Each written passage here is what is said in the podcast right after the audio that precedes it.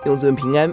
今天我们一起思想约书亚记第十章南方五王之役。一到五节，五王联军成军攻打基片；六到十五节是神率领他们得胜。哇哦，这段经文非常的美。我们看到当神率领以色列人的时候，我们看到神亲自鼓励约书亚，并且神使敌人溃散，神降下冰雹。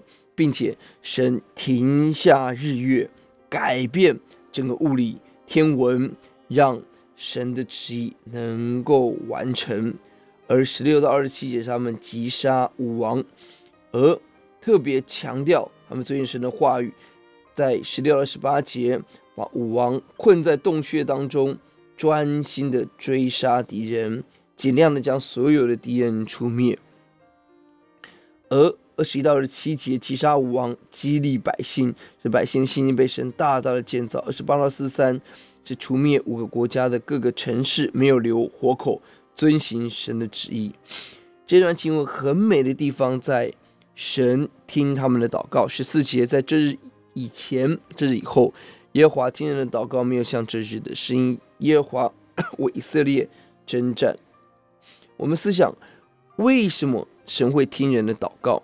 甚至空前绝后的听人祷告，关键在于十四节后面说：“神为我们征战，神率领我们，神鼓励我们，降下冰雹，将使敌人溃散，停下日月。而为什么神要为我们征战？因为约书亚正按着神的命令来打属灵的战争。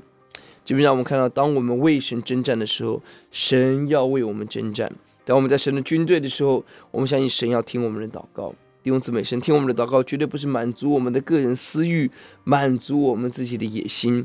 神听我们祷告，因为我们正在征战中，我们渴望看到他的国度旨意成就在我们当中。我们低头祷告，主，我们感谢您，你亲自鼓励我们，你亲自使一切的仇敌溃散，你将让冰雹击败仇敌。主啊，你停下日月，使我们竭力的为主征战。